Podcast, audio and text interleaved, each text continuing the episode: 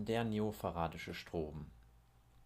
Allgemeines, das ist ein Dreieckstrom mit weniger schrägen An- und Abstieg, also der kommt langsam, mit genau festgelegten Impuls- und Pausendauern und Frequenz. Es ist ein Gleichstrom und eine Form des Schwellstroms. Es gibt eine Sonderform, ja, gehen wir jetzt nicht drauf ein. Erstmal, was ist Schwellstrom? Das ist ja eine Form davon. Das ist ein amplitudenmodulierter Strom. Die Amplitude ist die Spitzenstromstärke des einzelnen Impulses. Und die Modulation eines Stromes ist eine Veränderung der Grundform. Also, hat die Impulsfolge keine konstante Stromstärke, sondern die Stromstärke der Impulse ändert sich rhythmisch in zunehmender und abnehmender Folge, ist das eine Amplitudenmodulation. Also ist nicht konstant, sondern steigt rhythmisch an und nimmt wieder ab. Ampl Amplitudenmodulation ist ein in der Amplitude an- und abschwellender Serienimpulsstrom, aber von Schwellpausen unterbrochen. Also diese Impulse nehmen zu und ab, aber es gibt Schwellpausen. Ja, wie eben gesagt, der Schwellstrom ist ein in der Amplitude an- und abschwellender Serienimpulsstrom, der von Schwellpausen unterbrochen ist. Also es gibt eine Zacke hoch, dann gibt es eine noch höhere Zacke hoch und das sind ja diese Spitzen, die so dann eine Kurve zusammenbilden und dazwischen sind Schwellpausen. So. Der Zweck dieser Modulation ist beim Muskeltraining isometrische bzw. isotonische Übungen gemäß dem natürlichen Bewegungsreiz zu ermöglichen. Parameter für die Wahl des Schwellstroms. Es gibt die Impulsform, Dreieck oder Viereck. Es gibt die Impulsdauer, Pausendauer, Seriendauer bzw. Schwelldauer und Serienpause, also die Pause zwischen den Schwellungen und die Anstiegssteilheit der Serie. Ja, kann man raushören, was es ist. Also Impulsform ist, ob das langsam ansteigt oder sofort oben beim Viereck ist. Die Impulsdauer ist einfach, wie lang der Impuls sich zieht. Pausendauer, Länge der Pause. Seriendauer beschreibt, wie lang die ganze Serie ist. Die Serie, wie lang dann die wirkliche. Ach, es ist alles an sich selbsterklärend. Das Zentrale ist halt wirklich bei diesem neopharadischen Strom und, oder Schwellstrom diese Amplitudenmodulation, dass die Amplitude diese Spitze ist und ja, dass sie moduliert ist. Dass sie halt nicht konstant ist, sondern so kleiner und größer wird und rhythmisch. Ja. Gut, konzentrieren wir uns auf das Wesentliche. So, jetzt nämlich. Die Zahl der Schwellungen Grundströme. Ne, jetzt kommen wir. Neofaradischer Schwellstrom, Parameter. Das ist jetzt das wirklich Wichtige. Die Impulsdauer ist eine Millisekunde und die Pausendauer 20 Millisekunden. Das ergibt eine Frequenz von 50 Hertz. Die Intensität ist motorisch überschwellig, das heißt, es gibt eine Bewegung, eine Reaktion. Und die Behandlungsdauer sind 12 bis 15 Minuten.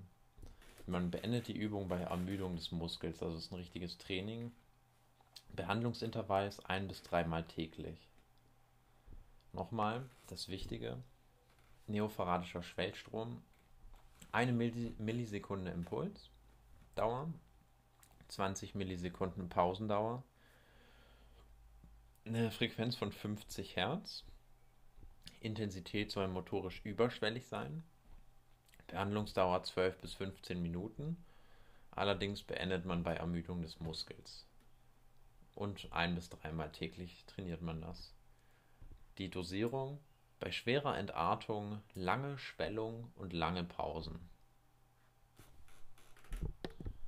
Also es hängt von dem Zustand der Muskulatur ab, bei schwerer Entartung lange Schwellung und lange Pausen.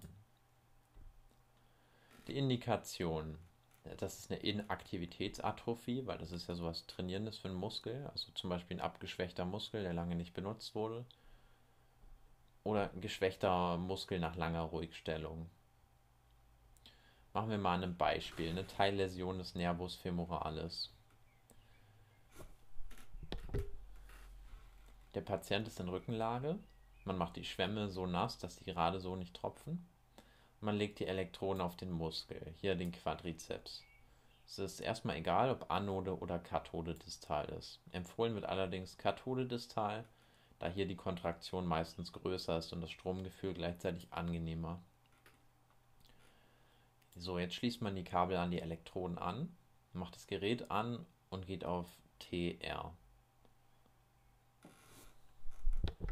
Das ist ja die manuelle Einstellung. Manchmal ist der neofaradische Schwellstrom auch bei F1 schon vorgespeichert. Das muss man sich dann angucken. Aber gehen wir mal nicht davon aus und gehen auf TR. Jetzt geht man auf TMS, also die Intensitätsdauer. Machen wir auf eine Millisekunde. Und RMS, das ist die Pausendauer auf 20 Millisekunden. Alternativ, wie eben genannt, kann man auch auf F1 gehen dann stellt es das automatisch ein, weil es vorgespeichert ist. Am Gerät stellt man dann, also man probiert das erstmal aus, fährt einmal hoch und wieder runter und guckt, was angenehmer ist. Wenn man das weiß, dann stellt man den Dreiecksimpuls an. Wobei Korrektur, das macht man so schon. Also den Dreiecksimpuls einstellen. Das ist ganz rechts. Da gibt es einmal ein Rechteck, so erst schräg, und dann recht gerade runter und dieses Dreieck. Und das Dreieck stellt man ein. Und ja, dann probiert man, ob Kathode und Anode richtig liegen. Dazu dreht man Intensität hoch, bis eine Bewegung in dem Gelenk ist, die man möchte. In unserem Fallbeispiel eine Bewegung des Knies. Dann auf Plus-Minus umpolen und wieder Intensität hochregeln bis zu einer ähnlichen Kontraktion des Muskels. Dann guckt man, wo die beste Kontraktion ist und was, wo das Stromempfinden am angenehmsten war.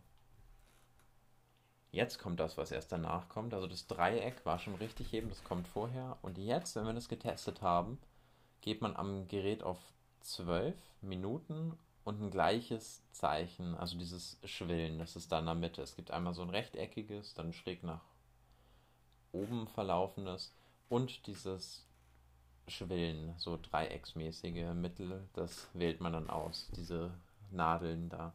Ja.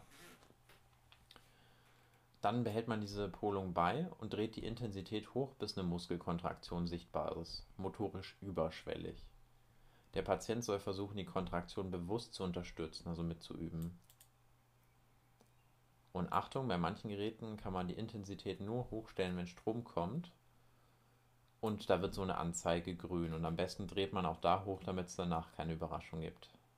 Das Ganze lässt man dann 12 Minuten so, außer der Muskel ermüdet vorher schon. Ja, und dass der ermüdet ist, sieht man durch eine kleinere Bewegungsamplitude. Wenn der Muskel schon etwas kräftiger ist, kann man das Ganze auch gegen die Schwerkraft machen. Dazu beim Quadrizeps kann man das Bein ja, in Überhang bringen, um die Range of Motion zu vergrößern.